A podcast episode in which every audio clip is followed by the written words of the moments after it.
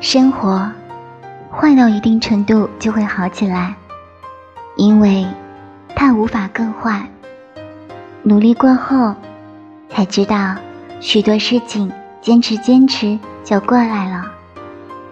有时我沉默，不是不快乐，只是想把心净空。有时候你需要退开一点，清醒一下。然后提醒自己，我是谁，要去哪里。人生的某些障碍，你是逃不掉的。与其费尽周折绕过去，不如勇敢的攀越。或许这会铸就你人生的高点。